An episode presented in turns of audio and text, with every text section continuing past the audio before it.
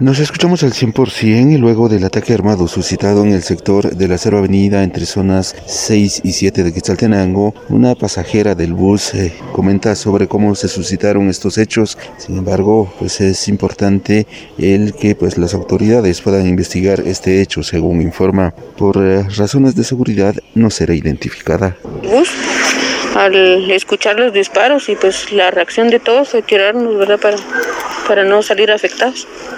Eh, ¿Vio algo usted o únicamente eh, escuchó los, sí, solo fueron los, los disparos que se escucharon y, y, las personas que eran en moto, que iban, las que le dispararon a la persona, al chofer.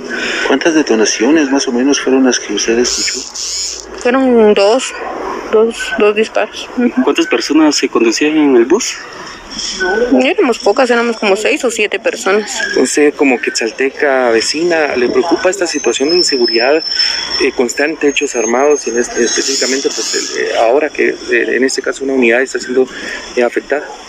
Pues sí, la verdad es que es preocupante, ¿verdad? Porque no es la primera vez que sucede y, y uno como ciudadano pues tiene uno que hacer uso del, del transporte, ¿verdad? Porque no hay de otra manera y es solo encomendarnos en las manos de Dios también para que siempre estemos todos bien. Es importante mencionar que durante la jornada de esta mañana de martes, tres empresas del servicio colectivo dejaron de prestar su servicio a la población, entre ellas el servicio del Trigal, el cual fue afectado, además de la línea Servibus y el Mirador, quienes pues eh, han eh, rechazado estas acciones por parte de los delincuentes. Con ello varios usuarios han sido afectados debido a que desde tempranas horas esperaban estos eh, buses. Sin embargo, pues de momento no se tiene mayor información sobre las investigaciones que se han realizado. Con esta información retorno a cabina como nos escuchamos.